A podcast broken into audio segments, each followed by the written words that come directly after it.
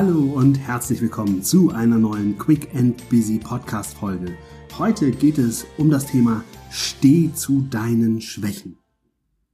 Schwächen gehören zu dir wie Struppi zu Tim oder Jerry zu Tom oder uns Uwe zum HSV.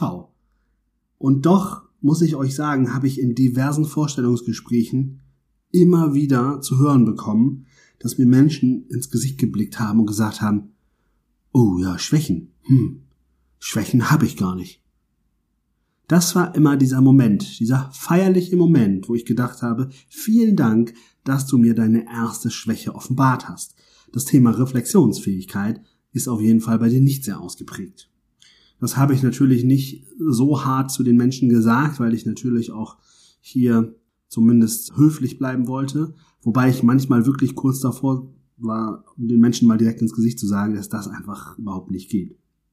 Und wer bei mir schon mal ein Vorstellungsgespräch hatte, weiß, dass ich tatsächlich auch Feedback in Vorstellungsgesprächen einbringe, weil mir ist immer wichtig, dass der Mensch wachsen kann, unabhängig davon, ob es gereicht hat für einen Job oder nicht. Das ist aber ein anderes Thema.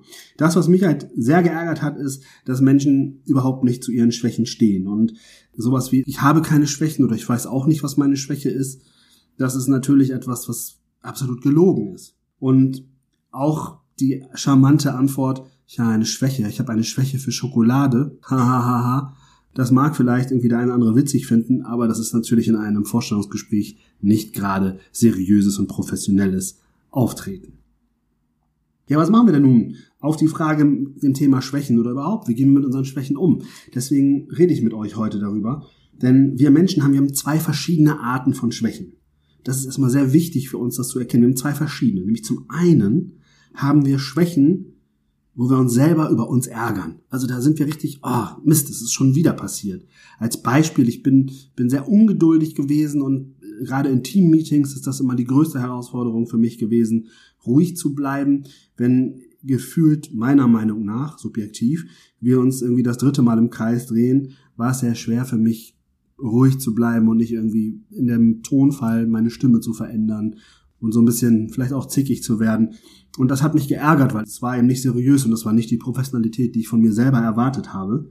Und wenn mir das passiert ist, dann war es wieder dieser Moment, dieses, ah Mist, jetzt ist mir das schon wieder passiert. Auf der anderen Seite haben wir auch Schwächen, wo wir sagen, ja, Genau. Das ist eine Schwäche von mir, so bin ich eben. Da muss halt mein Umfeld mit klarkommen. Also auch das völlig normal, das kennst du bestimmt auch, dass du eine Eigenart an dir hast, wo du sagst, ja, und so bin ich und das friss oder stirb.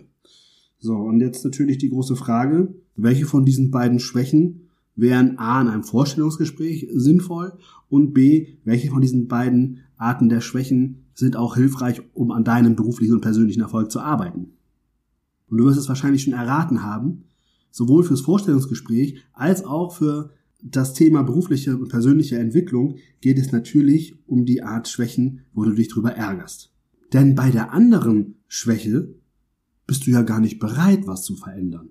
Und ohne Bereitschaft zur Veränderung kannst du dich auch nicht verändern, denn dann bist du tatsächlich in dem Moment veränderungsresistent. Das heißt also, solltest du eine Schwäche haben, wo du sagst, ja, so bin ich eben, wäre das auch nicht die Schwäche, die du bitte in deinem nächsten Vorstellungsgespräch anbringst. Denn daran, wo du nicht arbeiten willst, wird es dann auch sehr schwer sein, diese Schwäche sehr vernünftig zu verkaufen. Und das ist auch schon die Brücke, denn die andere Schwäche ist eine Schwäche, wo du dich drüber ärgerst. Das heißt, hier bist du wahrscheinlich viel eher bereit, an dir zu arbeiten. Vielleicht diese Schwäche zu reduzieren, also die Schwächen zu schwächen.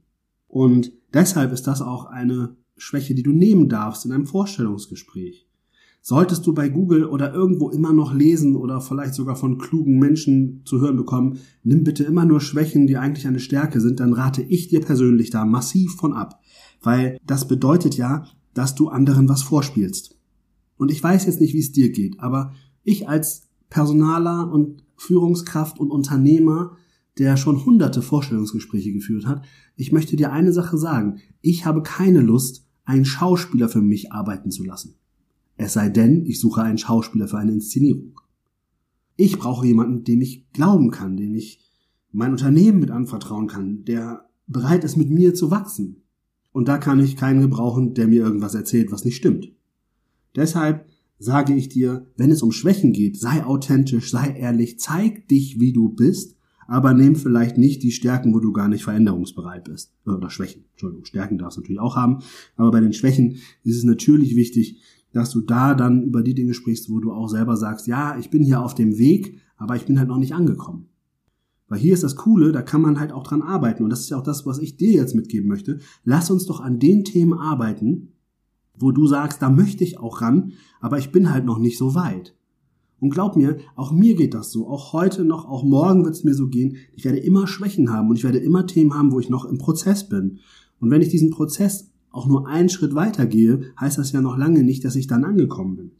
Und das ist das, wo ich sage, hier müssen wir unsere Schwächen auch akzeptieren. Und ich hatte meine Praktikantin Finja, die bei mir ein Schülerpraktikum oder ein Wirtschaftspraktikum gemacht hat, die hat gesagt, und die hat auch mich inspiriert überhaupt für diese Folge, die hat den Satz gesagt, naja, ganz ehrlich, René, Stärken ohne Schwächen sind ja gar nicht sichtbar.